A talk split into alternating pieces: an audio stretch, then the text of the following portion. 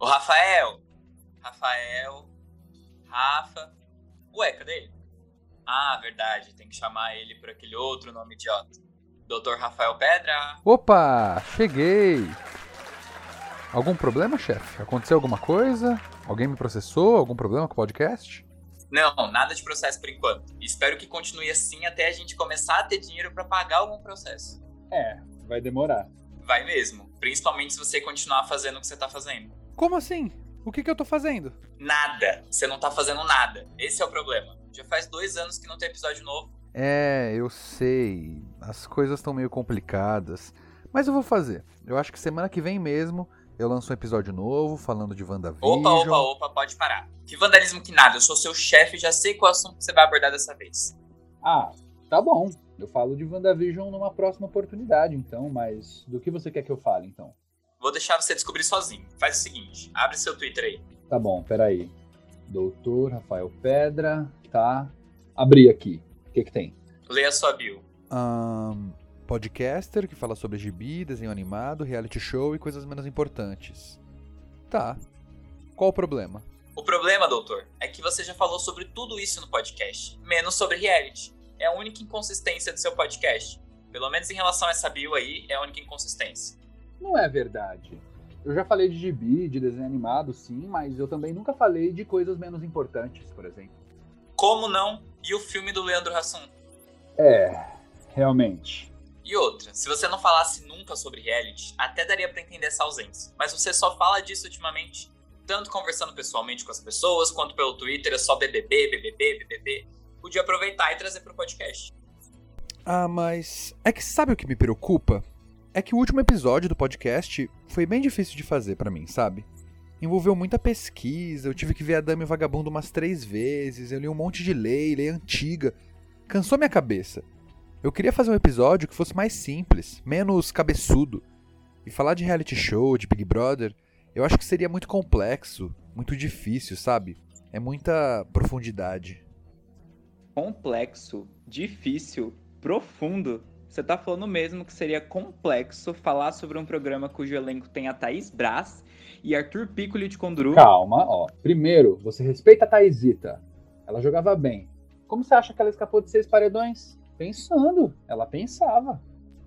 E sobre o Arthur, meio que eu não tenho nada para falar, né? Somente aulas cria. Mas o que eu tô querendo Mas- dizer é que para fazer uma análise de BBB que ninguém ainda fez, eu ia ter que ralar muito. Tá todo mundo o tempo todo fazendo análise sobre esse programa. O mundo não precisa de mais um Túlio Gadelha. Tem até a Sara, que era participante do BBB, que fez TCC sobre BBB e que votou no PSL, sabe? É muita sigla. Ou se não fosse esse tipo de análise, eu também ia ter que ler uns livros que as pessoas sempre relacionam ao BBB, tipo Sociedade do Espetáculo, 1984. Não, não, nada disso. Pra que até a Manu Gavassi já fez paralelo de BBB com 1984? Você não quer fazer isso depois dela ter feito, né? É, você tem um ponto. Eu eu não poderia fazer algo depois dela ter feito. Eu jamais chegaria aos pés de Manu Gavassi. E você pode fazer um conteúdo mais leve sobre Big Brother. Nem precisa ser sobre Big Brother. Você não assistiu um monte de reality ano passado? Assisti, mas assim, quando eu falo de gibi ou de desenho animado, podem até ser uns pensamentos recentes e que eu pensei faz pouco tempo, mas essas são coisas que eu estudo, eu pesquiso e eu falo sobre desde sempre. Reality é uma coisa que eu tô consumindo muito hoje em dia? Sim. Provavelmente é o formato que eu mais vejo hoje, mas é muito recente pra mim. Eu só assisto com frequência há um ano. Eu ainda tô assimilando pra mim mesmo como é que funciona essa experiência de assistir reality, sabe? Eureka! Não, não, não, não é assim. É, é estaleca que fala. Não, caralho, Eureka. Significa que eu tive uma ideia. Por que você não faz um episódio sobre realities que seja mais íntimo seu, só que com esse relato dessa experiência de vocês se transformando em um espectador desse formato? Um episódio de depoimento sobre como foi ver o reality. Tipo jornalismo gonzo? Isso, tipo jornalismo gonzo. Ou melhor, tipo youtuber de Amoeba. Assistiu o BBB e olha no que deu. É exatamente isso que eu quero fazer. Excelente ideia, chefe. As minhas ideias são todas excelentes. É por isso que eu sou o chefe. Então, ó, faz logo isso aí que tem que lançar rápido. Faz tempo que você não lança nada, tem que ser rápido. Ah, qualquer coisa me coloca no paredão. O que, que você falou? É, eu disse que, é, que eu acho que eu escrevo o roteiro até quarta-feira, eu gravo na quinta e na sexta eu começo a edição. Foi isso que eu disse. Ah, entendi então, beleza. Começa a fazer esse podcast aí que eu quero escutar, tá bom? Vou indo embora então, tchau. Engraçado. A porta do meu chefe tem um barulho igualzinho da porta do meu vizinho. É que a gente não tem dinheiro para outro efeito sonoro. Tá, então vamos lá. Olá, eu sou o Dr. Rafael Pedra e o meu doutorado de hoje é sobre a minha experiência com reality shows. E seja bem-vindo ao meu podcast.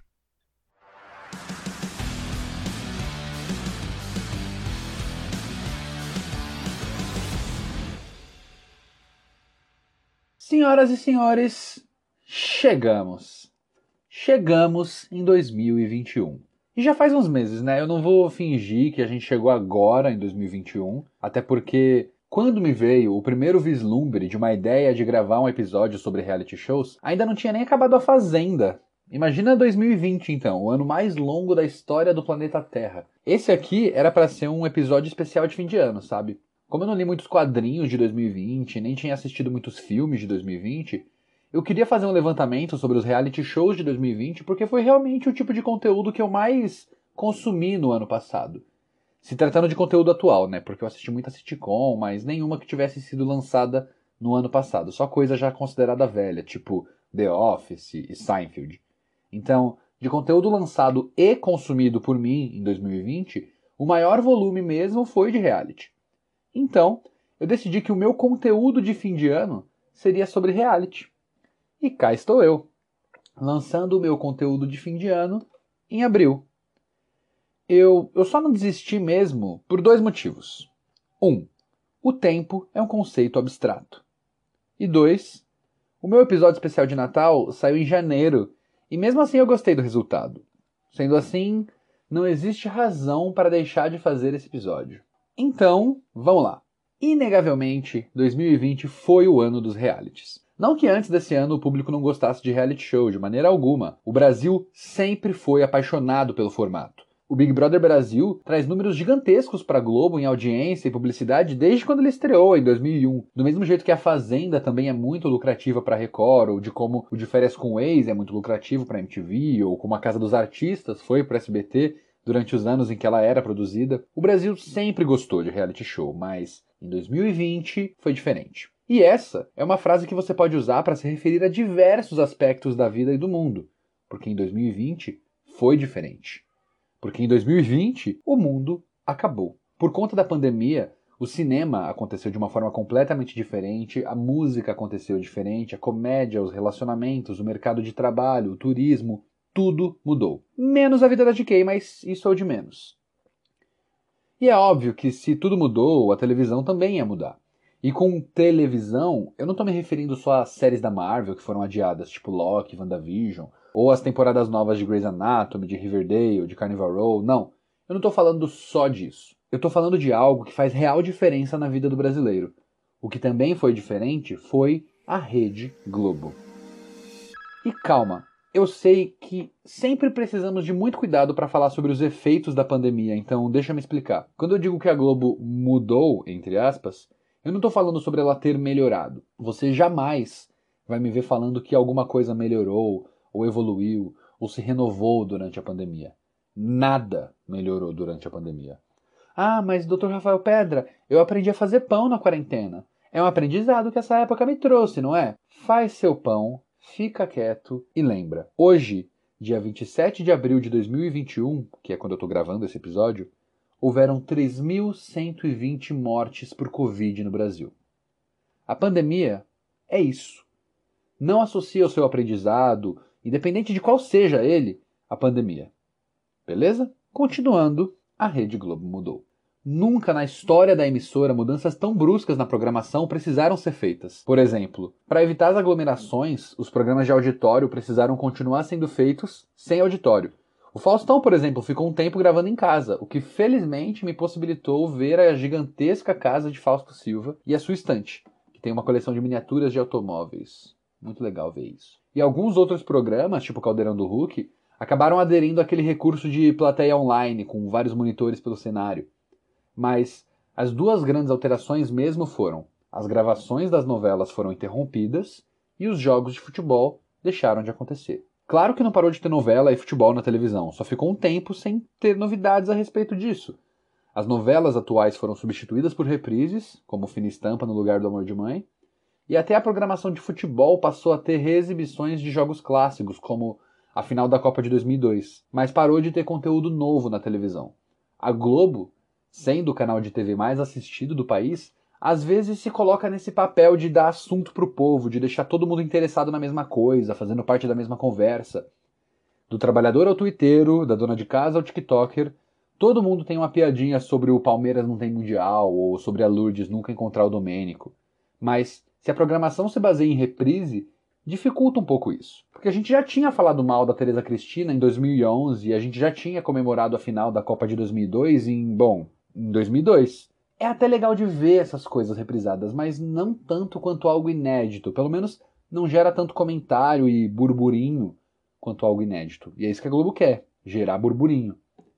E essa janela de programação inédita, que poderia se transformar em assunto comum para todo o Brasil, foi ocupada pelo BBB. O BBB 20 estreou em janeiro de 2020 e antes mesmo do coronavírus ser uma coisa que todo mundo conhecia, o programa já estava tendo uma repercussão muito boa. Ele já era um dos assuntos mais comentados do Twitter, ele já movimentava bastante gente que estava curtindo assistir o programa, mas foi durante a pandemia que o interesse do público aumentou. Né? Dá para justificar como pessoas que querem escapismo e um entretenimento fácil de ser digerido, ou até mesmo por todo esse ponto que eu já expliquei, sobre a gente estar em busca de um assunto que todo mundo possa falar sobre.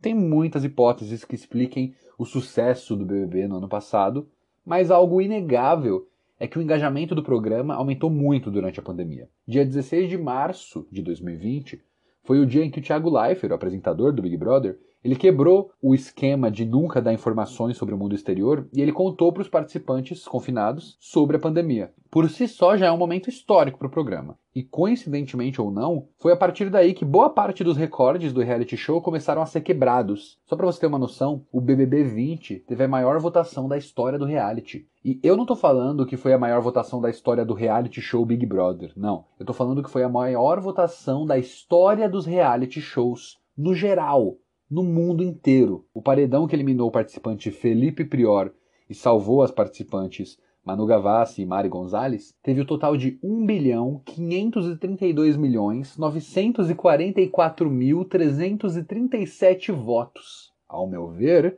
foi a partir daí que 2020 se tornou o ano dos realities. Não existe estúdio, empresa ou emissora de televisão que viu esse número e não pensou preciso fazer uma coisa assim. E também não existe influenciador ou artista que também não pense: preciso de um job desse no meu currículo. Quem participou do BBB 20 teve a sua carreira impulsionada, independente de qualquer polêmica que tenha se envolvido lá dentro. Manu Gavassi, Babu Santana, Boca Rosa, Rafa Kalimann, Thelminha Assis, Guilherme Napolitano, Flaislane, Pyong Lee, todos eles deram uma entrevista que não teriam dado sem o BBB, fizeram uma publi que não teriam feito sem o BBB, ou assinaram um contrato que não teriam assinado sem o BBB. Com esse exemplo de sucesso do Big Brother Brasil 20, reality show virou interesse geral. E claro, muitos dos realities que aconteceram em 2020 e ajudaram o ano a se consolidar como o ano dos realities, já estavam planejados para serem lançados antes mesmo do BBB ter dado tão certo, mas a divulgação através das empresas foi extremamente maior. A gente já sabia que o BBB tinha dado certo, então dava para investir muito mais em mostrar o meu reality show se eu sabia que outro reality tinha feito sucesso pouquíssimo tempo antes do meu ser lançado.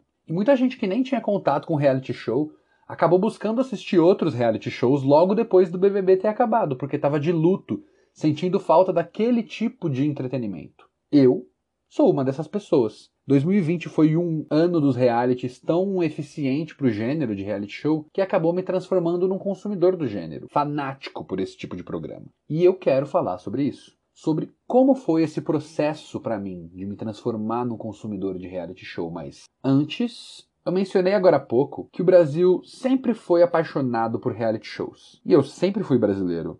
Então, como é que eu, brasileiro, só fui começar a me interessar por reality shows agora? O que, que o que, que eles eram para mim antes disso? Pois bem, vamos investigar agora a minha trajetória com os reality shows. Quando eu era um filhote. Quando eu era um filhote! foi bom isso, hein? Obrigado. Eu sou tipo a Petra Costa. Do mesmo jeito que ela tem quase a mesma idade que a democracia brasileira, eu e o reality show brasileiro temos quase a mesma idade. E eu achava que nos nossos vinte e poucos anos estaríamos pisando em terra firme. O primeiro reality show feito no Brasil foi o No Limite, que estreou na Globo em julho de 2000. Não foi o primeiro reality exibido no Brasil, porque no mesmo ano a MTV já tinha transmitido 20 e poucos anos, que segue um formato de MTV americana do programa The Real World. Mas o No Limite foi, de certa forma, um programa original do Brasil e o primeiro reality show de grande sucesso. Ele era apresentado pelo Zeca Camargo e tinha uma premissa bem simples. Várias pessoas, soltas numa ilha, precisando sobreviver, passando por provas de resistência que testam seus limites físicos e alguns pudores também, tipo comer comidas nojentas e tals. O programa teve quatro temporadas, sendo que as três primeiras foram entre 2000 e 2001. E só foi ter a quarta lá para 2009. O auge do No Limite foi entre 2000 e 2001. E eu nasci em 1998. Ou seja, eu não assisti essas temporadas e nem tenho lembrança nenhuma da repercussão delas, porque em 2000 e 2001 eu era apenas um bebê, uma criancinha, um, um mini doutor Rafael Pedra. Oi, eu sou o Dr. Rafael Pedra, bem-vindo ao meu podcast. Eu era assim. O máximo que eu sei é o acontecimento mais marcante da história do programa, que é algo que alguém sempre menciona quando o assunto é no limite, que foi quando os participantes precisaram comer olho de cabra em uma das provas. Mas assistir mesmo eu nunca assisti. Ah, mas se eu quero falar sobre a minha experiência com reality show, por que, que eu tô falando sobre um programa que eu não assisti? Bom, porque tem uma coisa relacionada ao No Limite que marcou muito a minha infância. Uma historinha em quadrinhos da Turma da Mônica chamada Cascão Sem Limites. Eu devo ter lido essa história quando eu tinha uns 7 ou 8 anos, pelo saudoso site da Turma da Mônica, que tinha um acervo enorme de historinhas disponíveis para ler online, mas ela foi lançada só em dezembro de 2000, na revista Cascão número 363. Infelizmente, nessa época, Maurício de Souza Produções ainda não acreditava os artistas no gibi. Ruim para você, Maurício de Souza Produções, mas então eu não sei quem escreveu ou desenhou essa história. Mas ela era muito divertida. A premissa era: o Cascão e o Cebolinha estavam fugindo da Mônica, que queria arrebentar eles. E aí, enquanto o Cebolinha se esconde numa moita, o Cascão se enfia numa caixa de madeira que estava do lado de um helicóptero. A caixa continha os mantimentos que seriam enviados para a ilha, em que se gravava o programa Sem Limites. Só não chama No Limite, porque tipicamente na Turma da Mônica os nomes de marcas e de famosos são sempre alterados, né? Mas era basicamente o No Limite. Aí, por causa disso, o Cascão é levado para lá. E ele não apenas se torna um dos participantes do reality, como ele também se torna um dos obstáculos para os outros participantes, porque ele atrapalha demais as dinâmicas dos sem limites. Por exemplo, o Cascão joga fora boa parte dos mantimentos enviados pela produção, só porque era verdura e ele não gosta de verdura. Ele não deixa os participantes comerem a galinha que tem na ilha, porque ele desenvolveu afeto pela galinha. E ele tenta trocar a água mineral da equipe por sorvete de flocos. Ele ronca durante a noite também, né? Aí tá aí, tamo junto, Cascão. E ele faz até com que os participantes queiram desistir do programa. Prazer. Cascão com K. Aparentemente, a maior prova de resistência dentro de um reality show é uma criança fedida. Pelo menos, o Cascão nunca cuspiu na boca de nenhum gato, né? Pelo menos não que eu saiba. Aí no final da HQ, o pai do Cascão, seu antenor, ele chega de helicóptero e leva o filho embora. Aí chega uma caixa nova de mantimentos na ilha. Os participantes abrem ansiosos e não tem comida. Dentro da caixa tá a Magali, que comeu todos os mantimentos. O final é engraçado, né? Ele só não faz muito sentido. Porque se tem alguém que não iria para um reality show em que a comida é escassa, esse alguém é a Magali, né? Mas tudo bem, é engraçado, então eu perdoo. E uma das coisas mais legais dessa história é que os quadros do gibi, eles alternam entre mostrar o Cascão interagindo com os participantes do Sem Limites na ilha e mostrar a Mônica, o Cebolinha e a Magali no bairro do Limoeiro assistindo o programa pela TV. E todas essas cenas das crianças vendo TV têm ótimas piadas sobre o público de reality show, o que é surpreendente, visto que a história é de 2000, não tinha nenhum ano que existia reality no país e já estava rolando uns comentários muito parecidos com os que rolam hoje em dia. Por exemplo, teve um momento em que a Mônica, ela fala que ela gosta do programa porque ela adora esse lance da vida real e dos relacionamentos, enquanto o Cebolinha, ele diz que ele curte assistir porque ele gosta das plovas entre as duas equipes. É um desafio atrás do outro. É o momento em que os limites do ser humano são testados. É a pelícia e a astúcia a seu vício da sobrevivência, sempre com um toque sutil de inteligência. E antes disso, tem uma sequência de dois quadros que é brilhante em resumir a relação entre público e reality show. No primeiro quadro, tá mostrando alguns dos participantes do Sem Limites chorando, desesperados com as coisas que o Cascão tá aprontando, e uma das participantes diz: "Isso era para ser uma aventura divertida. Quem que pode se divertir com isso?" E no quadrinho seguinte, tá a Mônica, a Magali e o Cebolinha assistindo o programa e chorando de dar risada, falando: quá, quá, quá, esse cascão é um sarro, que manés. Foi lendo esse gibi que eu entendi um pouco do que era um reality show e de que ver pessoas passando sufoco em algum nível poderia ser considerado entretenimento. Eu tinha uns 7 anos, então é óbvio que eu não pensei tudo isso na época que eu li o gibi, mas foi meu primeiro contato com a ideia de um reality show. Assim, isso na infância, né? Com o passar do tempo, o Big Brother se tornou o reality mais comentado do Brasil e eu nunca acompanhei nenhum BBB, mas eu moro no Brasil Brasil e eu via muita televisão, então eu me lembro de coisas básicas sobre algumas edições. Por exemplo, eu lembro de alguns vencedores do programa, como o João Willis, o Rafinha, o Dourado. Eu lembro das animações do Maurício Ricardo que passavam na edição, mas são só lembranças. Eu não assistia de verdade, nem tinha nenhuma opinião, mas infelizmente chegou a adolescência e eu comecei a ter opiniões. Como eu já disse antes em outro episódio desse podcast, na adolescência eu era roqueiro.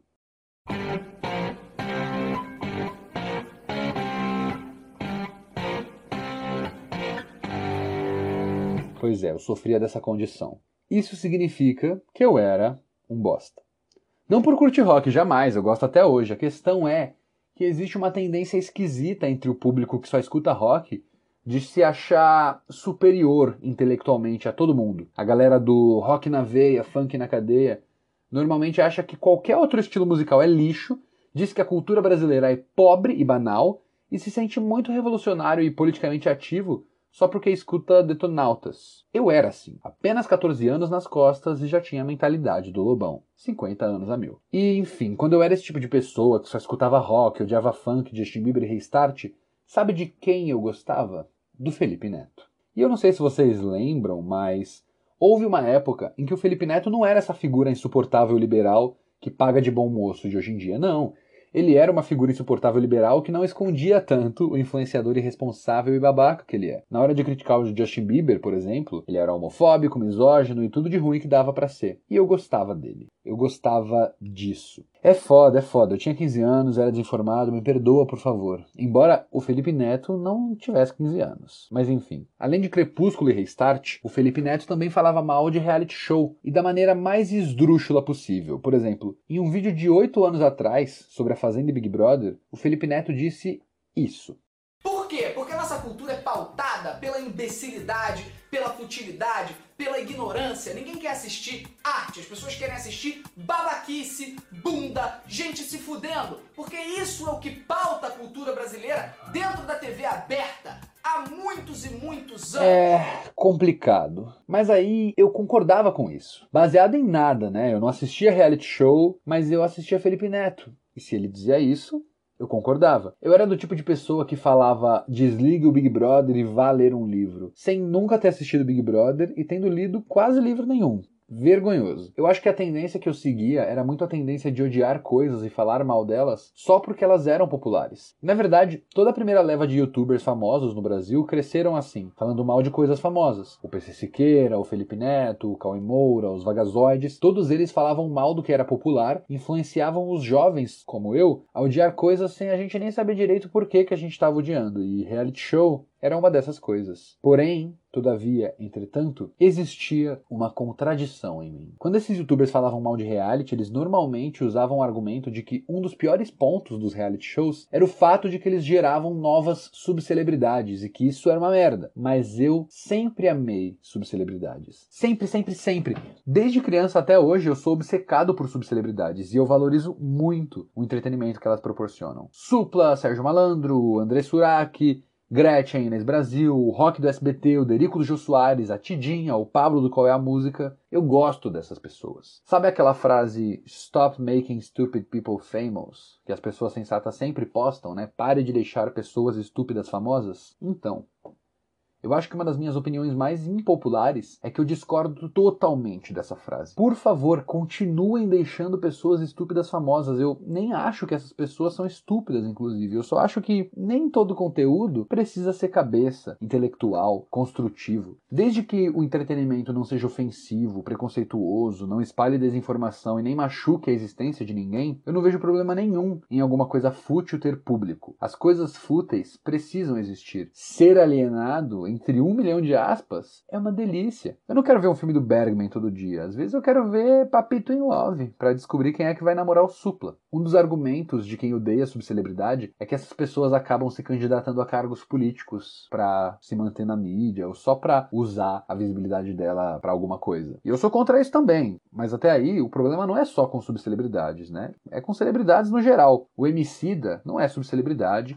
eu adoro ele, eu acho ele politicamente coerente, mas eu odiaria ver o Emicida se candidatando a um cargo político. Da mesma forma que eu não quero ver a mulher melancia deputada federal. Eu quero ver ela dando uma surra de bunda no Tico Santa Cruz na Fazenda 3, ou brigando com o MC Creu no programa do Gugu. Eu me divirto com isso, não com a mulher melancia deputada federal. Quando eu vejo uma foto do Eliezer comendo pizza usando luvinha de plástico, eu me divirto. E o Eliezer é ex-BBB. Quando eu vejo um vídeo do Supla lançando uma música nova no Donos da Bola, eu me divirto. E o Supla é ex-Casa dos Artistas. Quando eu vejo o João Guilherme passando vergonha com dancinha ridícula no TikTok, eu me divirto. E o João Guilherme é ex da Larissa Manoela. Não, ele não, não fez nenhum reality show, eu só queria falar que ele faz dancinha ridícula no, no TikTok. É, é, é engraçado. Foi só uma questão de tempo até eu perceber que as subcelebridades que eu tanto gosto surgem dos mais variados lugares inclusive dos reality shows. E, e se os reality shows geram subcelebridades interessantes, pelo menos algo a acrescentar para mim eles têm. Talvez eles não sejam de todo ruim. E outra, quem disse que celebridades que surgem a partir de reality shows são necessariamente irrelevantes? Isso é um preconceito infundado, porque o primeiro reality show da história da televisão foi um programa americano chamado An American Family, que ele estreou na PBS em 1973. Existem umas controvérsias sobre ele ter sido o primeiro reality, porque a definição de reality show é muito ampla, então tem alguns estudiosos e colunistas de TV que nem consideram esse programa um reality. Mas ele segue a mesma estrutura de programas tipo Keeping Up with the Kardashians ou aqueles Real Housewives, que consiste em bota uma câmera na casa de uma família e grava eles vivendo. An American Family fez isso com a família Loud, que vivia em Santa Bárbara, na Califórnia. As câmeras acompanharam a rotina da família Loud durante seis meses e eles resultaram em uma temporada com 12 episódios. Quando o programa acabou, ficou o legado de Lance Loud, um dos filhos da família. O Lance chamou a atenção do público por não ter escondido a sua sexualidade durante o programa. Ele foi a primeira personalidade da televisão americana a ser abertamente gay, usando roupas femininas, maquiagem e sem nenhuma vergonha de ser quem ele realmente era. Lance Loud é considerado a primeira celebridade de reality show da história do mundo, mas ele não foi só isso. Depois do fim do reality, ele continuou sendo uma figura representativamente ativa na comunidade LGBT. Ele fez sucesso com uma banda de rock chamada The Mumps, ele virou colunista e repórter de arte e entretenimento em várias revistas de renome, incluindo The Advocate, a revista mais antiga dedicada à comunidade LGBT. Infelizmente, Lance Loud morreu em 2001 por uma falência no fígado resultante de hepatite C e HIV aos 50 anos de idade. E após a sua morte, a HBO ainda lançou um filme Cinema Verité sobre a produção de American Family. A sua mãe Pat Loud lançou uma biografia do filho chamada Lance Out Loud e um documentário sobre ele também foi lançado em 2003, A Death in an American Family. Lance Loud foi uma figura extremamente relevante e interessante. E ele surgiu de um reality show. E foi entendendo que era possível que algo relevante e interessante surgisse de um reality show, incluindo personalidades da mídia que eu sempre amei consumir, que eu trabalhei a minha mente para aceitar que estava tudo bem assistir um programa assim. Aí chegou 2020 e eu assisti seis programas assim. E depois dessa introdução gigantesca, eu finalmente vou falar sobre como foi ter me transformado em um consumidor desse tipo de programa. Vamos às minhas considerações sobre os realities que eu assisti do ano passado até hoje. Ah, e lembrando que eu vou falar sobre os programas e eu vou dizer as minhas opiniões, os meus pensamentos, mas eu não vou elencar qual que é o melhor e qual que é o pior. Eu acho que nem faz muito sentido fazer isso. Ué, o Big Fone? Alô? Rafael? Chefe? Como assim você não vai eleger os melhores e piores? Ah, eu acho que não é o ponto. É só falar sobre a minha experiência com cada um deles mesmo. Mas você precisa de engajamento. Você não é ambicioso? Uh, o que é ambicioso?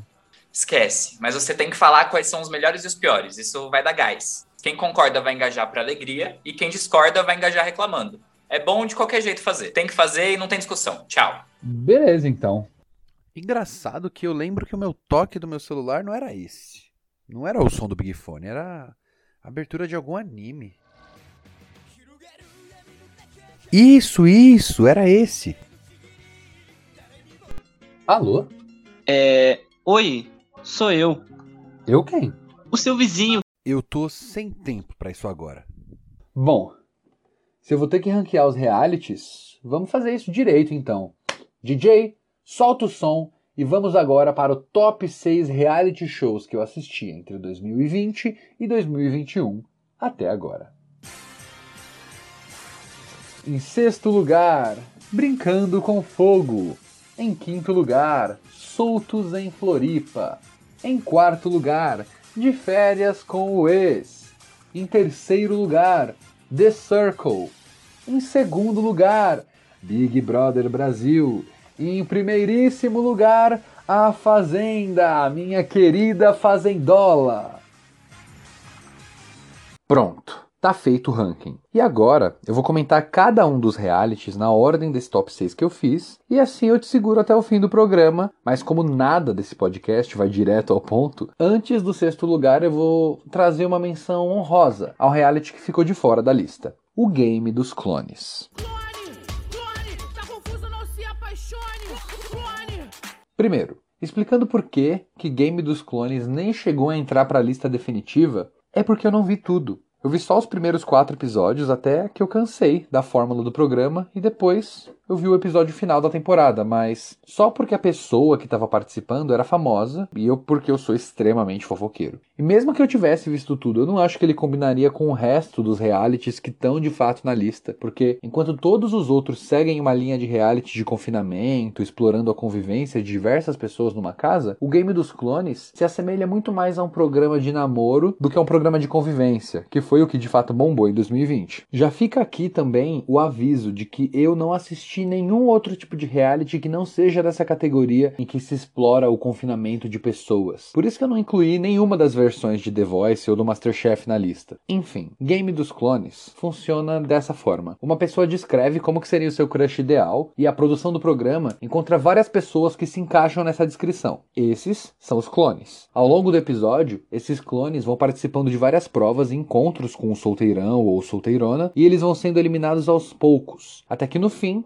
a pessoa precisa escolher com quem ela quer ficar. E tudo isso com a apresentação da grande Sabrina Sato, uma das primeiras celebridades de reality da história do Brasil e que muita gente esquece que participou do BBB 3. Enfim, Game dos Clones, o programa é muito fraco, muito fraco. Parece que ele só existe para fazer a piadinha de Game dos Clones e Game of Thrones. Fora isso, não tem serventia nenhuma. Como cada episódio conta uma história diferente, com clones diferentes, nem dá tempo de você se apegar a alguém e todo o entretenimento do programa fica pautado em comentários engraçados ou constrangedores que os participantes fazem ao longo do episódio. E assim, não me entenda mal, eu adoro reality em que o constrangimento e a vergonha alheia são a fonte do entretenimento, mas mas eu acho que isso funciona melhor em programas sem objetivo, tipo de férias com ex, que eu também vou comentar mais tarde, mas enfim, quando a dinâmica do programa tem um objetivo, no caso aqui é formar um casal, e o programa se baseia em vergonha alheia, eu acabo nem me importando com o objetivo, eu acabo perdendo o interesse de ver o programa. Sem contar que, na maioria das vezes, os clones nem se parecem. E, e outra coisa me intrigava: se você tem ali 10 pessoas e você chama as 10 de clone, quem é o original? Assim, não são 10 gêmeos, são clones. Clones são cópias de alguém. Quem é original? Quem leu a saga do clone do Homem-Aranha ou assistiu o clone da Glória Pérez sabe que essa é uma pergunta muito importante. Bom, o programa americano de 2019, que originou esse de 2020 no Brasil, ele responde essa pergunta de uma maneira incrível.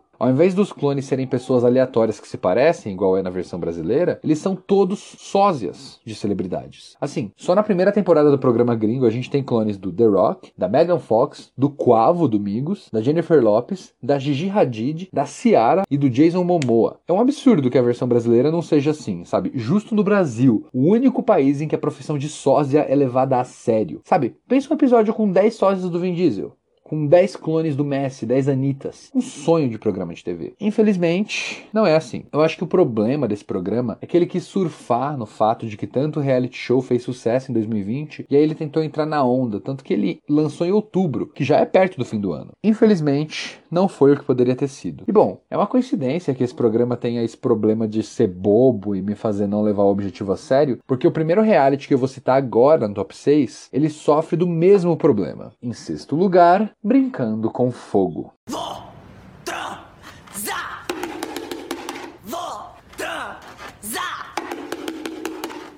É, eu coloquei esse áudio da Vani, dos normais, porque não tinha uma música de abertura do Brincando com Fogo, então eu achei propício.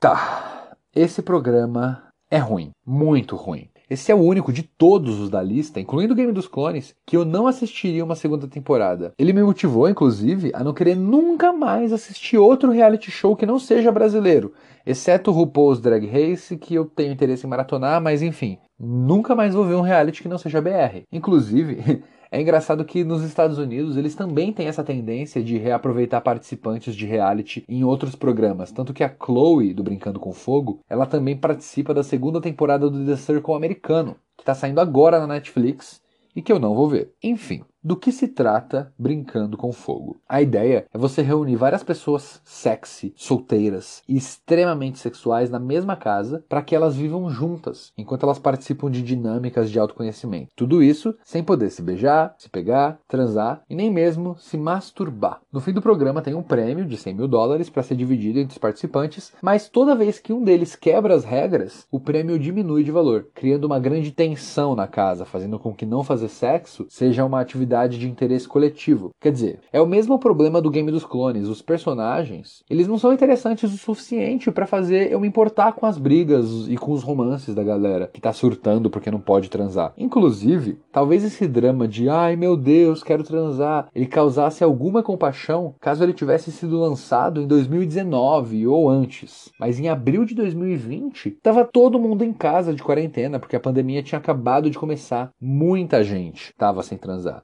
Graça, sem concorrer a prêmio nenhum. Ver a galera desse programa perdendo 10 mil dólares porque não aguentaram ficar um dia sem beijar é revoltante. Hashtag isso não é entretenimento. Em uma entrevista para Vanity Fair, a idealizadora do programa, Laura Gibson, ela disse que ela teve a ideia do programa quando ela assistiu o 11º episódio da quarta temporada da série Seinfeld que é uma sitcom dos anos 90. Nesse episódio, que se chama O Concurso, ou The Contest em inglês, os quatro protagonistas da série eles fazem uma aposta para ver qual deles consegue ficar mais tempo sem se masturbar. O episódio é genial. Ele é um dos melhores, não só da série, como também da história das sitcoms, porque é muito engraçado o modo como ele segue a ideia básica dos episódios de Seinfeld, em que se conta uma história que podia muito bem ser parte do texto de um comediante de stand-up, ao invés de só uma história qualquer. E é, é muito bom mesmo. Mas funciona em Seinfeld essa proposta porque os personagens de Seinfeld são engraçados. Jerry, George, Kramer, Elaine, eles são cheios de personalidade.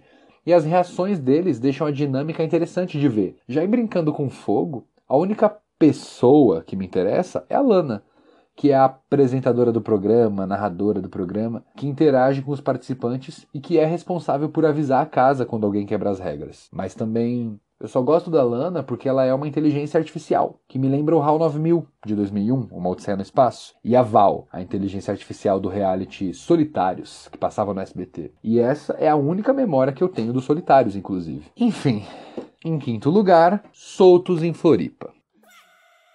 Que é vida, transando todo dia, acordar pelado com você do lado, que o nosso amor nunca vire rotina.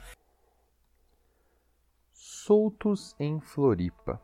Esse foi o primeiro reality que eu assisti depois do BBB 20 e eu ainda não tinha me aventurado por nenhum dos outros títulos presentes nessa lista e eu achei que talvez os Soltos em Floripa, o programa que tinha acabado de ser lançado pela Amazon, fosse a melhor opção para eu dar continuidade ao meu consumo de realities. Soltos em Floripa foi a primeira produção brasileira lançada pela Amazon, que é uma escolha meio peculiar para um primeiro lançamento, e ele também é inspirado na franquia Shore, uma série de realities de muito sucesso na MTV gringa, que tem os títulos como George Shore, Jersey Shore, Acapulco Shore, Super Shore e muitos outros shores. Nessa franquia de realities, a proposta é básica: um elenco formado por pessoas cheias de vontade de causar em todos os sentidos da palavra, convive por um tempo indo numas festas, numas baladas, dando festa numas casonas em que eles estão hospedados e trabalhando para pagar as despesas de toda essa gandaia em que eles vivem. É simples, muito simples. Jersey Shore, que é uma das versões mais populares lá fora, é famosa por ter diversas polêmicas, como por exemplo o primeiro caso registrado de patrocínio reverso. Eu chamo de patrocínio reverso porque a situação é engraçada. Em 2011, as marcas Abercrombie e Fitch se oferecendo a pagar uma quantia em dinheiro para que o Mike Sorrentino, que era um participante do Jersey Shore, não usasse as marcas. De acordo com eles, o Mike, que ele atendia pelo apelido de The Situation, ele era tão machista, tão agressivo, tão extravagante, que talvez ele passasse a imagem errada sobre a marca, acabasse manchando a imagem da marca. Então eles preferiram pagar para que ele não usasse as roupas da marca. Isso é polêmica.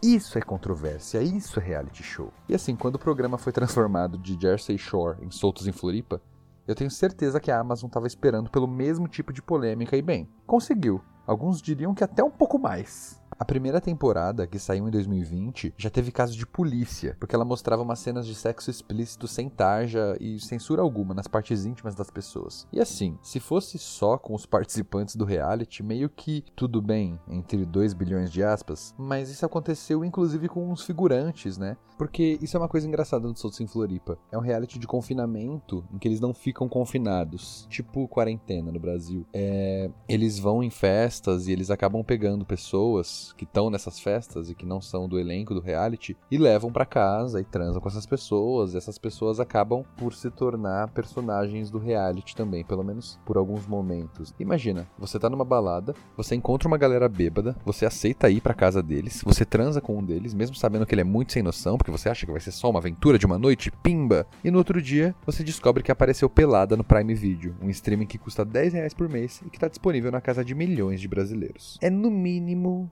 irresponsável. E a segunda temporada, lançada em 2021, também teve umas polêmicas envolvidas. Nada de nudez, mas agressão, bastante agressão.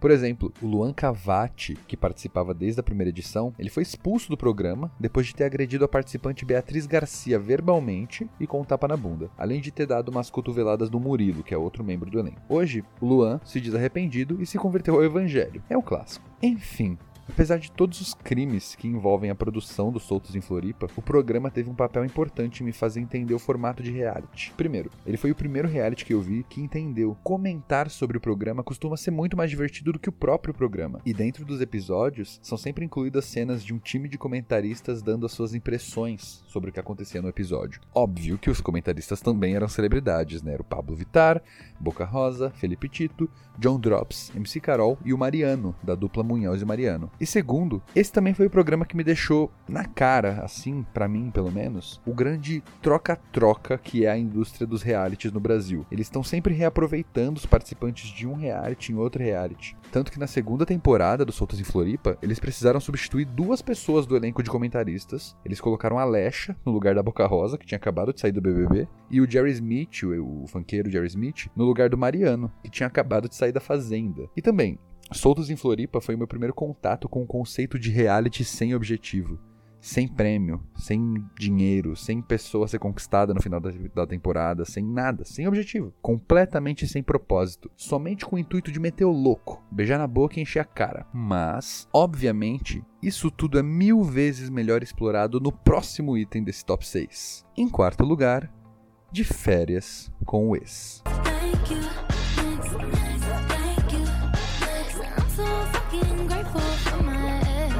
Ai ai, de férias com o ex. Nada mais divertido do que barracos protagonizados por pessoas extremamente maturas que têm as suas vidas baseadas em sexo, bebida e barraco. Literalmente, nada é mais divertido que isso. É engraçado que esse é o reality que até agora eu mais vi, já que em 2020 eu vi as temporadas 5 e 6, que estão no Prime Video, e eu tô acompanhando a temporada 7, que também tá sendo lançada por lá. E assim, mesmo assim, é o programa sobre o qual eu tenho menos para falar. É também um programa sem propósito, sem prêmio, em que várias pessoas são confinadas numa casa de praia e vivem em meio a festas, bebedeiras e encontros, que a produção programa para deixar tudo mais divertido e dinâmico, mas para não ser só uma colônia de férias, com pessoas se pegando e tal, o professor Otônio acrescentou um ingrediente extra na mistura: ciúmes.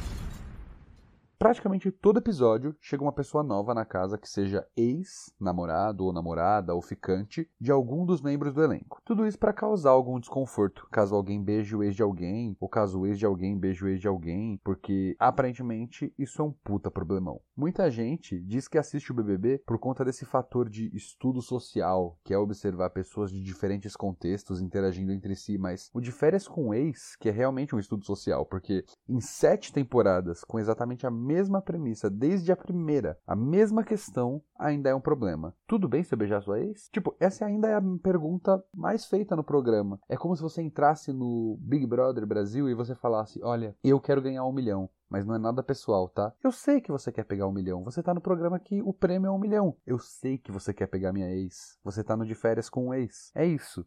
O entretenimento do de férias com o ex, ele segue aquela mesma lógica do entretenimento do Scratch.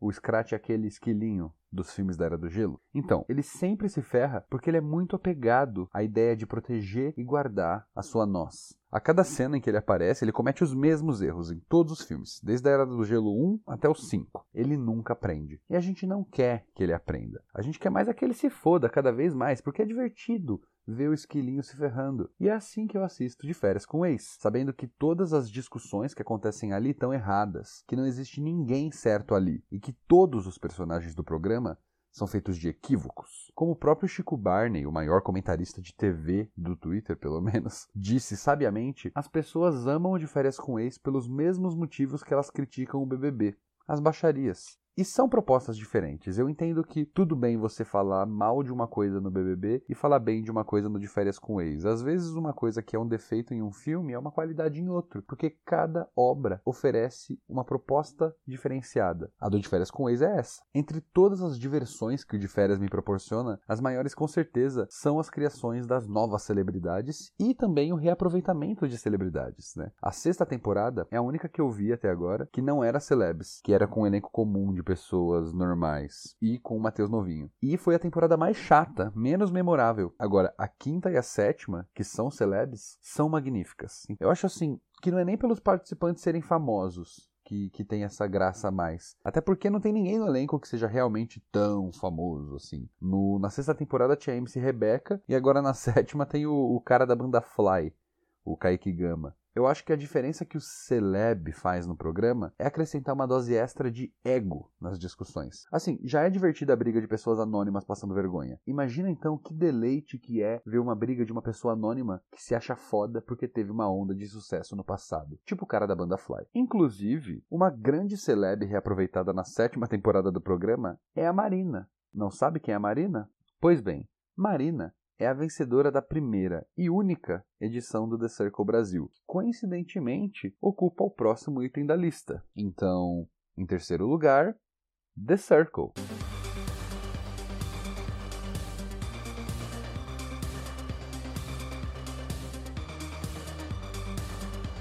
The Circle é interessante eu coloco no meu pódio de realities assistidos, não porque ele foi o mais divertido entre todos os que eu vi, mas com certeza porque ele é o mais original entre todos os citados. Ele é um reality de convivência e de confinamento, mas completamente diferente de todos os que foram e que ainda serão citados nesse episódio desse podcast, porque eu não conheço nada parecido com The Circle, a não ser as várias versões que o próprio The Circle tem, porque o programa é originalmente britânico, mas também é muito famoso nas suas versões dos Estados Unidos, da França e do Brasil, que é o único que eu vi. Dia 2 de maio desse ano, o ator e comediante Daniel Furlan tweetou: Podia ter um reality show de uma pessoa sozinha no apartamento, falando sozinha, se emocionando consigo mesma, brigando sozinha e no final sendo eliminada.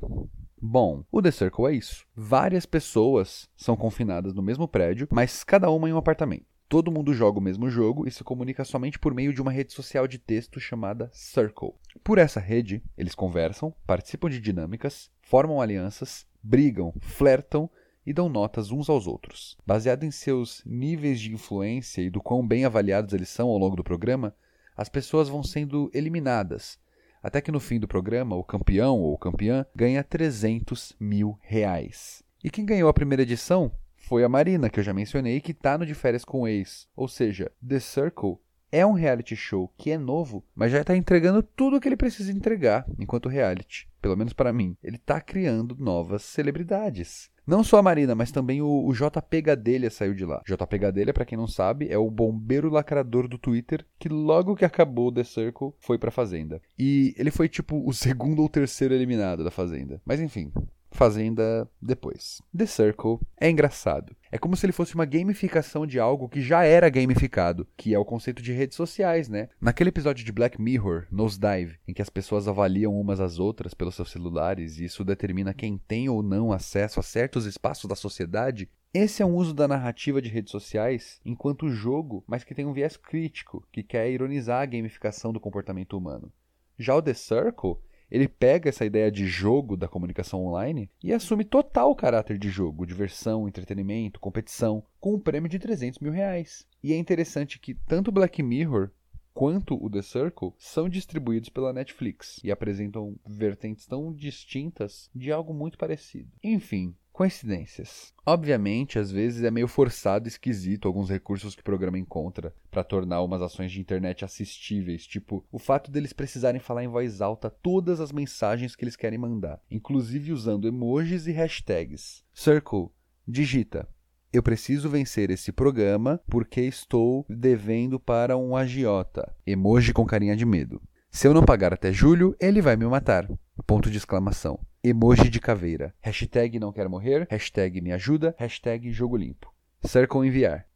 A princípio, eu achei esquisito um reality de convivência com as pessoas em quartos separados. Tipo, como é que as torcidas dos participantes vão fazer para pedir expulsão por agressão se as pessoas nem se encostam? Mas, brincadeiras à parte, é um programa bem esperto em adaptar dinâmicas. Por exemplo, se no Big Brother da vida a briga mais besta que pode ter é por combinação de voto, a briga mais besta que pode ter no The Circle é uma pessoa ser fake que é uma coisa que dá para fazer no programa, porque dá para fazer nas redes sociais. Eu não vejo problema e creio que se eu participasse do programa, eu também não veria problema alguém ser fake, porque a partir do momento que você tá num jogo, sabendo que você tá num jogo, faz pouquíssimo sentido você se incomodar quando você percebe que alguém tá jogando, sabe? Então, tipo, ah, mas tal pessoa tá fazendo isso pro jogo. Sim, é um jogo.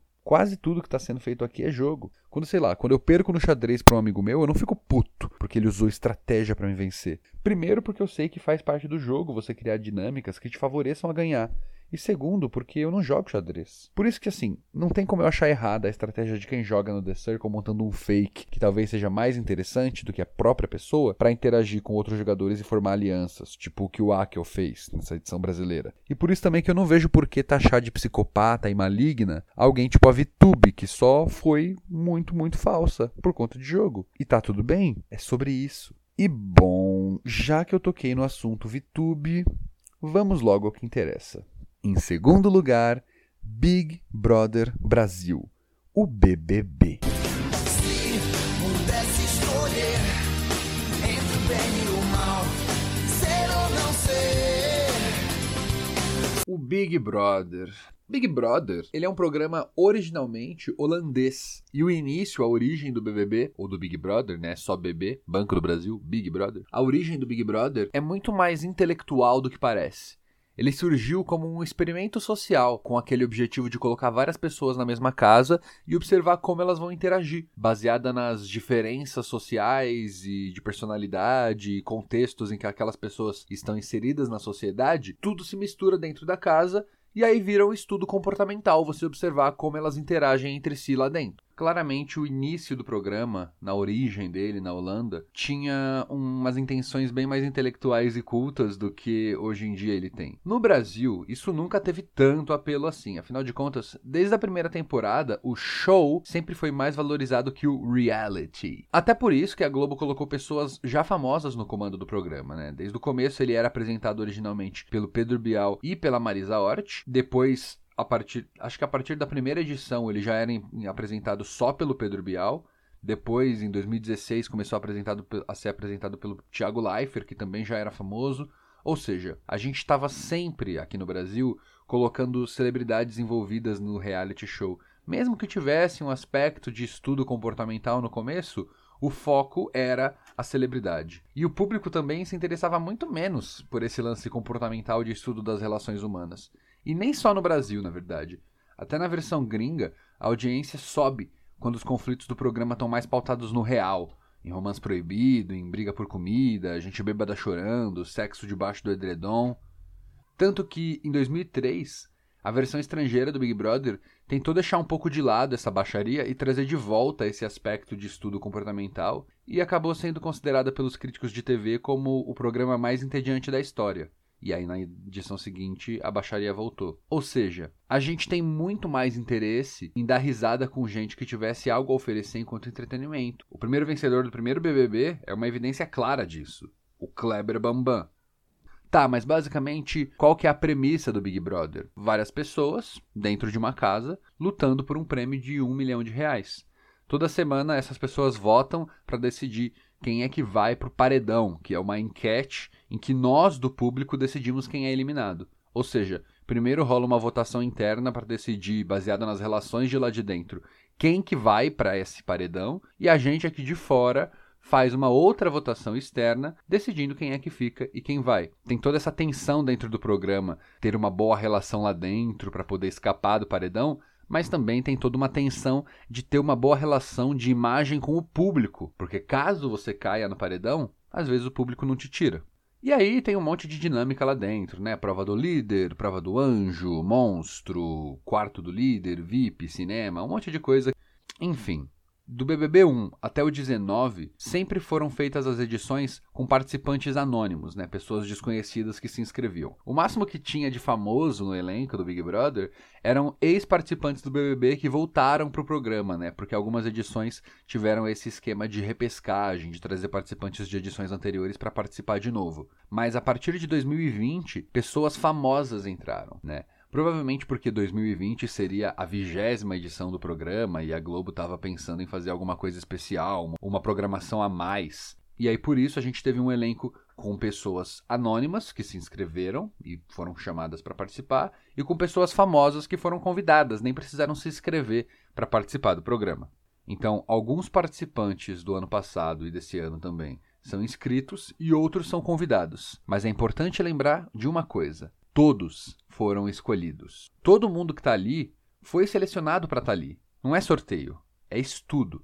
Talvez não tenha sido assim desde o começo, né? Talvez algumas pessoas tenham entrado meio que na sorte, meio que no sorteio, no começo das, dos primeiros, das primeiras edições do programa. Mas na era da internet, na era da repercussão, na era em que o programa, em que gera debate, acaba gerando ainda mais audiência para o próprio programa, é muito importante lembrar que a Globo escolhe cuidadosamente quem que ela quer no programa, depois de estudar os participantes que possam render mais, que possam entrar em conflito entre si.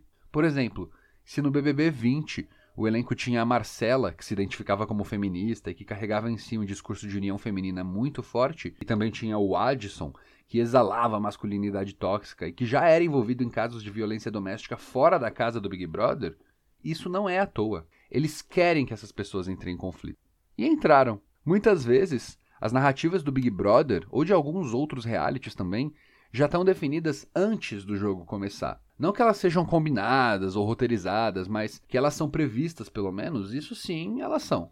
A questão é que é muito caro fazer o Big Brother. Tem muito dinheiro envolvido, não é só caro produzir, mas é caro pagar todas as pessoas que investem no programa, todas as marcas que compram horário para fazer propaganda, que investem publicidade no Big Brother Brasil. Então, a Globo escolhendo os participantes milimetricamente calculados para que eles entrem em conflito é uma forma de garantir que o programa vai dar audiência e que eles vão conseguir lucrar em cima daquele programa que é tão arriscado de fazer para a Globo. E aí, caso tenha, tenha alguma narrativa nova no programa que aconteça sem eles terem previsto, é sorte. Por exemplo, no BBB 20, eu considero que houveram três grandes momentos, assim, três grandes conflitos que são narrativas dentro do programa. Teve o conflito feminino, teve o conflito racial e teve o conflito que era mais um debate sobre mudança, sobre a possibilidade da evolução de uma pessoa. O conflito feminino era basicamente na divisão que foi feita da casa de homens contra mulheres, por conta de várias coisas que aconteceram tanto os assédios por parte do Patrick, que foi eliminado logo na segunda ou terceira semana, quanto pelo lance do teste de fidelidade, em que o Adson, que eu já mencionei, inventou aquela estratégia de dar em cima das mulheres comprometidas para queimar elas fora da casa. Quando as meninas descobriram isso, teve uma cobrança generalizada para cima do Adson. A Marcela, a Rafa Kalimann, a Mari Gonzalez, a Thelma, todo mundo se juntou e foi para cima do Adson. Então, essa foi uma narrativa muito forte no programa, que começou inclusive a eliminar as pessoas. Os homens foram sendo eliminados um a um. E a Thelma acabou ganhando muito por causa disso também. Ela venceu o programa do BBB 20 porque ela estava fazendo parte dessa narrativa de conflito homens versus mulheres também. Não só por isso, mas também por isso. O conflito racial também se deu por conta do Babu. O Babu Santana era o único homem negro da casa e por várias vezes ele era taxado pelas mulheres, principalmente, como uma pessoa agressiva, como alguém que surtava, foi chamado de monstro. As pessoas diziam que tinham medo que ele batesse nelas algumas vezes. E tudo isso levantou essas questões de por que, que o Prior, que era um homem branco, por exemplo, estava gritando o tempo inteiro e ninguém dizia que tinha medo dele, enquanto o Babu Santana, um homem negro de 40 anos, não podia gritar também. Era um debate interessante a ser feito e foi feito lá dentro e foi feito aqui fora também. A Thelma, que é uma mulher negra, foi aliada do Babu nessas discussões de raça lá dentro, talvez tenha ganhado também por isso, por estar tá fazendo parte dessa narrativa do programa. A única narrativa de grande debate do programa, que a Thelma não participou, foi a narrativa que o Felipe Prior protagonizou. A narrativa do é possível alguém mudar? Porque nessa treta de homens versus mulheres, o Prior fazia parte. E ele acabou não sendo eliminado junto com todos os caras que estavam sendo eliminados em sequência, porque teve uma polêmica lá com a Boca Rosa, que também estava participando do programa, e ela acabou saindo antes, num paredão em que eu acho que era para ele ter saído. Mas ele ganhou uma simpatia muito grande do público, ele tinha um carisma bem forte. Quando ele se aliou ao Babu Santana, ele ficou muito grande, ele ganhou muitos fãs. Até hoje tem gente que usa a foto do Prior no Twitter. Um fenômeno que eu não vou entender nunca é a gente que continua torcendo para um participante do reality depois que ele sai do reality ou até depois que o reality acaba. Mas enfim. Era a única narrativa, inclusive, que a Thelma não participava. A narrativa em que o Prior estava ali tentando se recuperar e falando que eu mudei, que eu quero aprender, que eu não sou mais aquele cara que eu era antigamente, que é o cara de, sei lá, um mês antes dele estar tá falando isso. Mas enfim, Thelma ganhou graças a Deus. E a Juliette ganhou o programa no BBB 21, que acabou agora, na mesma lógica, tendo uma coisa que a galera chama de milícia virtual, né? Um monte de gente torcendo por ela e votando 24 horas por dia. A torcida virtual faz muita diferença. Então, atualmente, o Big Brother ele tem sido composto por isso, por pessoas que seguem narrativas que o programa pré-estabeleceu, mesmo sem ter contado para elas, criam narrativas novas, às vezes, por ironia do destino, dentro do programa, e tem o grande fator das torcidas online, que define muitas vezes quem é que vai vencer, ou pelo menos quem é que vai chegar na final. No caso da Manu e no caso da Juliette, que ganhou agora. E sobre o BBB 21, eu acreditei que esse BBB não seria com famosos. Eu achei que o 20 tinha sido porque era o 20, a vigésima edição do programa, algo especial. E sinceramente, eu acho até que essa também era a expectativa da Globo. Fazer uma edição com celebs e depois voltar ao normal. Mas, como eu até expliquei no começo do episódio, não tinha como. A Globo precisava fazer mais essa edição com famosos porque deu tudo muito certo no ano passado. Os participantes que tiveram mais sucesso foram realmente os que já eram previamente famosos e tinham algum tipo de costume e desenvoltura para tudo que rola no pós-BBB. O Babu Santana fez um milhão de publis, a Manu Gavassi ganhou mais notoriedade nas suas músicas, assim como a Fly e a Gabi Martins, a Rafa Kalimann ganhou um programa de TV. Sabe, o que antes era um risco a ser tomado, né? Um artista precisava pensar, será que vale a pena eu entrar no Big Brother para ganhar um pouco mais de grana e visibilidade? Meio que acabou se tornando algo garantido. Por isso que em 2021 a sessão camarote tinha tanta gente que já era enorme em fama, dentro dos seus próprios meios, a ponto de já ter gente lá dentro que era fã deles. O Projota e a Carol Conká entraram e o Lucas Penteado era fã deles, assim como o João Luiz já conhecia e gostava do trabalho da Camila de Lucas. O Caio era fã do Rodolfo, mais ou menos. Ah, não tinha nenhum fã da VTube, mas só porque não tinha nenhum menor de idade na casa. E também não tinha nenhum fã do Fiuk, porque, porque ninguém é fã do Fiuk. Mas enfim, a galera já entrou lá grande, esperando que crescessem ainda mais. E deu certo? Você esperava que eu dissesse que não deu, mas é realmente tão fácil assim responder essa pergunta? Todo mundo sabe o que aconteceu. Teve as polêmicas do Rodolfo de machismo, homofobia, racismo, as polêmicas do Projota e do Negudi com falta de acolhimento, piadas machistas também, principalmente por, pa- por parte do Negudi, quando ele falou da Carla Dias e várias coisas assim. E a Carol Conká com tudo que ela fez. Ela foi acusada de transfobia, ela foi acusada de xenofobia, ela foi acusada de tortura psicológica. E, e entre todas essas pessoas que eu mencionei, a Carol foi a que mais recebeu críticas na internet. A gente sabe por que isso aconteceu. Ela é uma mulher negra. Mulheres negras são criticadas com muito mais intensidade pelas pessoas. É muito mais fácil no Brasil uma mulher negra ser odiada do que um homem negro, ou do que um homem branco, principalmente, ou do que uma mulher branca também. Ela foi odiada aqui fora e ela teve a maior taxa de rejeição da história do reality. Mas e aí? Deu certo pra ela o BBB? É engraçado porque teve um dos memes que viralizou, uma das frases dela que viralizou quando ela tava lá dentro, que era qualquer coisa eu tenho minha carreira bonita lá fora. E assim, meio que ela não estava errada, né? Ela perdeu uns contratos, algumas coisas foram canceladas, ela foi criticada imensamente, mas ela ainda tá aparecendo na televisão, ela ainda tem contrato com a Globo, um documentário foi feito sobre ela, ela ainda existe na mídia. Ela lançou uma música agora, na final do Big Brother, ela lançou Dilúvio, o som novo dela, o comeback da Mamacita. E a música é incrível, é muito boa. Eu achei, pelo menos. Meio que ela foi tombada, mas todo mundo sabe quem ela é. Ela é praticamente um dos maiores nomes do BBB, do BBB 21, né? Ela entrou para a história do programa. O senso de justiça dos reality shows é um pouco esquisito, sabe? Eu votei na Carol Conká para ela ser eliminada, assim como eu votei no Rodolfo para ele ser eliminado, assim como eu votei no Negodi para ele ser eliminado. Eu não votei em todos os paredões do BBB, mas eu votei em alguns bem específicos e, sinceramente, eu votei porque eu gosto do programa. Eu votei porque eu queria que essas pessoas saíssem. Mas em nenhum momento eu acreditei em algum tipo de senso de justiça. Isso me lembra muito o BBB do ano passado, com as pessoas querendo eliminar, por exemplo, o Prior. Vamos eliminar o Prior, porque o Prior é machista. E aí você elimina o Prior e uhul, nós vencemos, nós eliminamos o machista. Sendo que assim, você meio que tirou alguém da casa que já ia sair da casa. Quando a Globo coloca alguém lá dentro, ela não quer que você ame essa pessoa, ela não quer que você faça essa pessoa ganhar, ela não quer que essa pessoa ganhe. A Globo quer que você assista o programa. O Prior vai sair do programa em algum momento, o Rodolfo vai ser eliminado em algum momento. Eles não vão ficar lá para sempre. Você votando e eliminando e dando muita audiência e fazendo com que a votação do Prior contra Manu Gavassi seja a maior de todos os tempos da história de todos os reality shows do mundo, meio que só tá seguindo algum script, né? Meio que você tá fazendo o que a Globo quer. Alguém ia ter que sair. Você só escolheu quem. Você tá seguindo um roteiro. Assim como as narrativas que acontecem lá dentro são previstas por quem cria o programa, as narrativas do que acontece aqui fora são ainda mais previstas e mais fáceis de manipular, com marketing, com VT, com edição, mas enfim, Big Brother Brasil, o Big dos Big. Acho que agora dá para falar um pouquinho sobre a primeira colocação desse top 6. Em primeiro lugar, a Fazendola.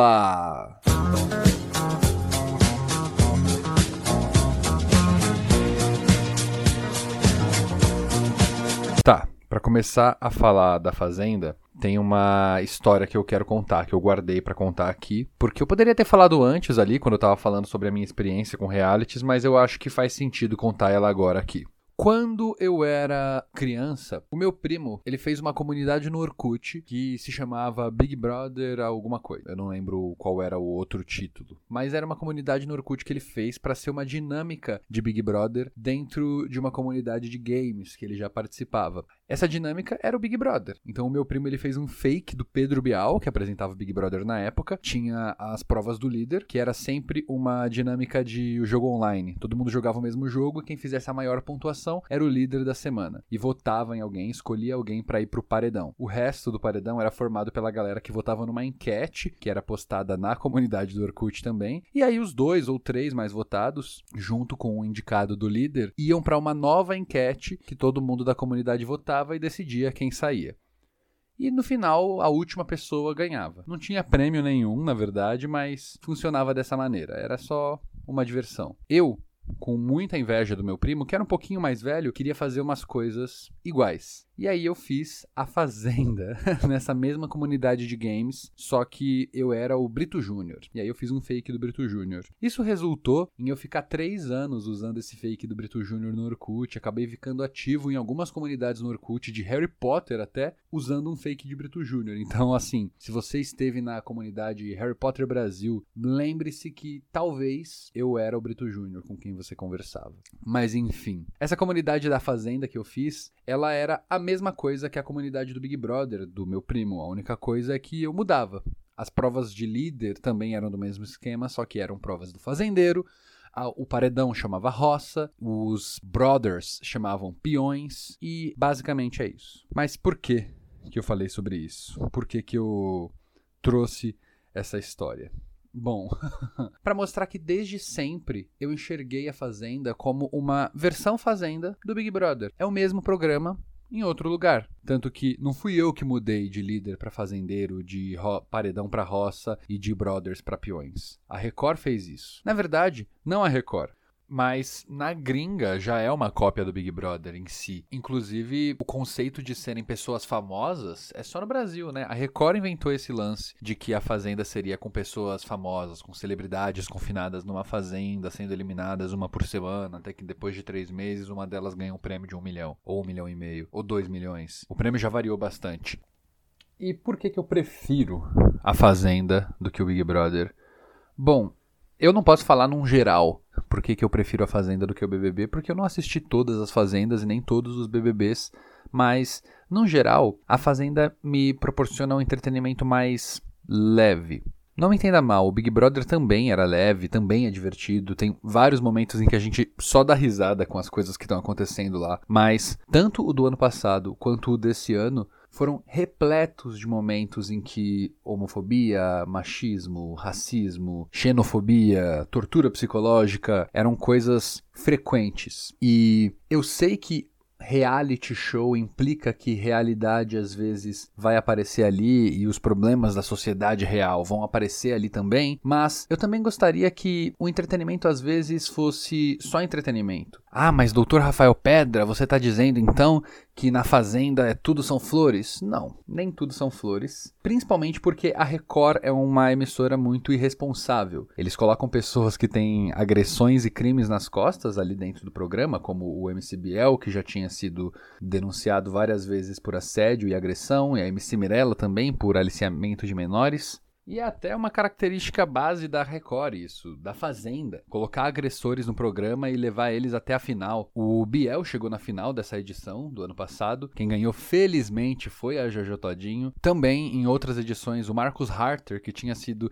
expulso de um dos BBBs por agressão, foi chamado no ano seguinte para a Fazenda, chegou na final e não podemos esquecer também que o Dado Dolabella foi o primeiro vencedor da primeira Fazenda no Brasil. O Dado Dolabella, que tinha denúncias e processos envolvendo violência doméstica, ganhou a primeira Fazenda. Ele levou um milhão de reais para casa. E no ano passado mesmo, a gente teve escândalos envolvendo racismo, gordofobia, machismo, misoginia de toda forma, e o caso Raíssa. A Raíssa foi uma das participantes da Fazenda 12 do ano passado, e ela possui o transtorno de personalidade borderline. o que muitas vezes no programa fez com que ela surtasse, tivesse surtos e crises ao longo dos episódios. Não apenas isso é uma irresponsabilidade da Record colocar a pessoa lá dentro sem os seus remédios e não dar assistência nenhuma para quando essa pessoa precise de ajuda, também é responsável que a produção permita que, por exemplo, a MC Mirella propositalmente provoque os surtos e crises da, da Raíssa. Chegou um momento em que as pessoas estavam torcendo para que a Raíssa causasse, surtasse e agredisse alguém para ser expulsa por agressão, para ser expulsa do programa. Isso é bizarro. Mas o que esperar da Rede Record, né? Patrocinada e propriedade do Bispo Edir Macedo, uma das pessoas mais nojentas do Brasil, eu não me assusto com nada que a Record faça. Mas, tirando todos esses surtos, é impressionante que, mesmo com a Fazenda tendo todos esses lapsos de responsabilidade, ele ainda é um programa muito mais saudável de se assistir, muito mais divertido e que tem muito menos torcida insana na internet do que o BBB. Ele também é um programa que favorece o entretenimento em vários níveis. Por exemplo, aprendendo a assistir reality do ano passado para cá, eu descobri o termo planta, que é o tipo de participante que não se envolve no jogo, que não briga, que não faz nada, que não chama atenção. Você assiste o programa por três meses e aquele participante quase não aparece. No Big Brother, por exemplo, a gente costuma ter plantas que duram por muito tempo. Por quê? Porque nas votações dos paredões, você precisa votar em quem você quer eliminar. Como são três pessoas por paredão, você acaba tendo que votar em quem você odeia. Então as torcidas acabam ficando muito focadas em eliminar alguém. E aí alguém que não tem torcida não ganha voto. Porque quem não tem torcida também não tem hater. Já no caso da Fazenda, você precisa votar em quem você quer que fique. Então, no caso, as pessoas que têm torcida recebem os votos. E quem não tem torcida, que normalmente são as plantas, são eliminadas. É bizarro que, mesmo assim, algumas plantas consigam persistir. No ano passado mesmo, a Stephanie Baez, da Fazenda, que é ex de férias com ex, ela infelizmente ficou até a final do programa e, se eu não me engano, ela pegou o terceiro lugar. Em quarto lugar ficou o Lipe Ribeiro, que também é ex de férias com ex. Em terceiro lugar, a Stephanie. Em segundo lugar, o Biel. E em primeiro lugar, a Jojo. Ou seja, mesmo com esses mecanismos para favorecer a saída das plantas do programa, ainda assim as plantas ficam no programa. O Lipe era meio planta também, mas ele participou um pouco mais, ele formou amizades, laços e até rivalidades dentro do programa, enquanto a Stephanie só era amiga da Mirella e isso não significa nada. A Fazenda também foi o programa que me deu mais aprendizado sobre como assistir reality show. Por exemplo, durante todo o BBB 20, eu sofri muito assistindo as provas, porque eu, eu torcia pro Babu, e o Babu perdia todas as provas. Era um tormento você precisar entender as regras de uma prova para poder aproveitar, para poder se divertir, poder torcer com propriedade, né? Mas a Fazenda é um programa muito mal planejado, muito mal organizado, e as provas eram tudo menos práticas. É muito difícil entender uma prova da Fazenda ainda, muito, muito difícil. Elas são sempre feitas naquele local que é o, fazendão, que o apresentador, o Marcos Mion, chamava de fazendão, e com o objetivo de deixar as coisas bem esportivas e dinâmicas e competitivas, mas não ficava esportivo, dinâmico e competitivo, ficava confuso. E ao longo do programa eu desisti. Eu desisti de assistir as provas da Fazenda. Eu deixava lá rolando, só queria saber mesmo quem é que ia ganhar e via depois o resultado, via quem foi que é o fazendeiro da semana ou a fazendeira da semana. Mas, no geral, eu não importava em entender. E isso me poupou bastante tempo no Big Brother 21 também. Eu não assistia mais as provas. O conceito para mim é assistir igual eu assisto futebol. Eu gosto de assistir pelas celebridades que saem dali. Eu gosto de assistir pelas comemorações que são divertidas, pelas entrevistas, pelas polêmicas, pelas brigas. Mas eu preciso entender a regra? Não, eu não preciso entender a regra. Eu não preciso saber quantos pontos alguém fez num, numa prova para saber quem é o líder. Eu só quero ver quem é o líder e ver essa pessoa indicando alguém e depois brigando por conta da indicação. Do mesmo jeito que eu não preciso entender a lei do impedimento para poder gostar de futebol. E bom, eu acho que é isso que eu tinha para falar sobre a Fazenda, né? Então, eu falei sobre top 6 reality shows e assim eu acabo o programa? É isso?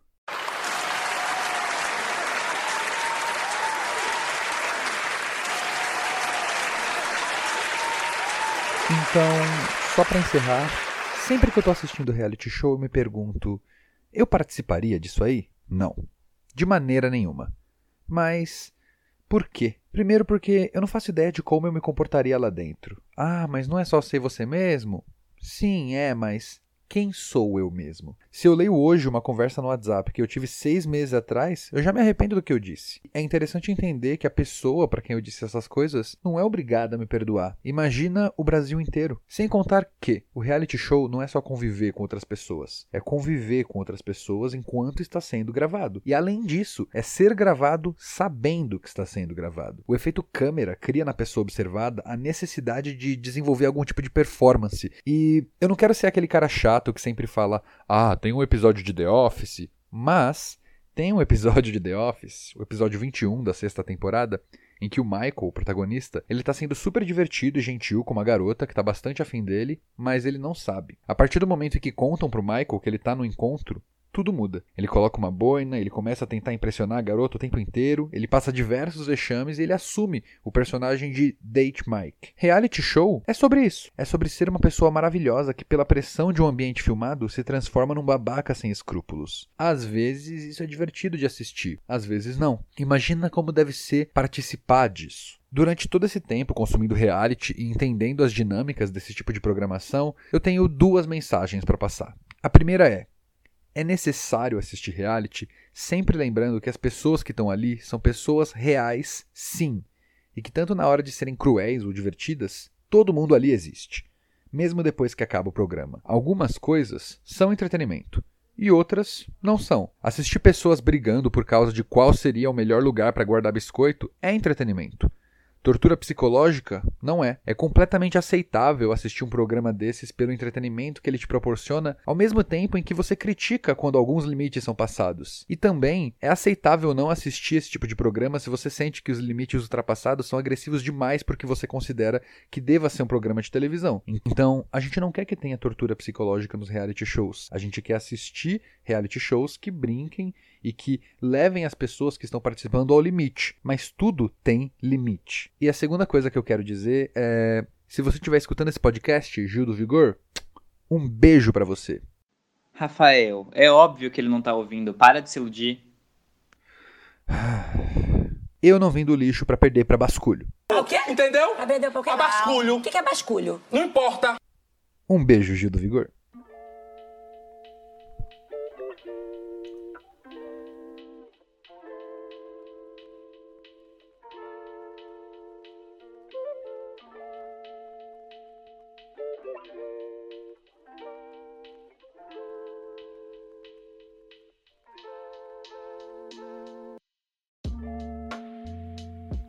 Foi isso. Acabei agora mais um episódio do meu podcast, mais um doutorado do doutor Rafael Pedra. Esse era para ser o mais simples de fazer, porque é um assunto simples, mas acabou ficando esse longa-metragem aí para vocês escutarem. Espero que você tenha chegado até aqui. Tô muito feliz se você chegou até aqui, se você ouviu até o final. Muito obrigado por ter me escutado. Prometo que eu vou tentar fazer podcasts agora com menos tempo e com mais frequência também. Queria agradecer ao Melhor Matheus, meu amigo, que fez o papel do meu chefe aqui no episódio de hoje. Sigam ele no Instagram, arroba. Queria agradecer também ao Theo, meu primo, filho da minha prima Camila, que fez o doutorzinho Rafael Pedra, me mandou uns áudios aí falando o meu, a minha introdução, a coisa mais fofa do planeta. Espero que vocês tenham gostado. Se você quer saber mais sobre Doutor Rafael Pedra, me segue nas redes sociais, me segue no Instagram, me segue no Twitter. No Instagram é arroba Doutor Rafael Pedra, no Twitter é arroba DR Rafael Pedra, Rafael com PH. Me segue lá e até o meu próximo doutorado.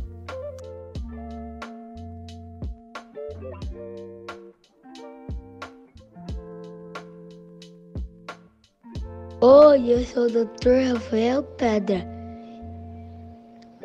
E eu tô com o meu podcast. Oi, sou o Dr. Rafael Pedra e eu tô aqui com o meu podcast. Seja bem-vindo, filho. Oi, eu sou o Dr. Rafael Pedra. Bem-vindo ao meu podcast. Não apaga esses áudios, mãe.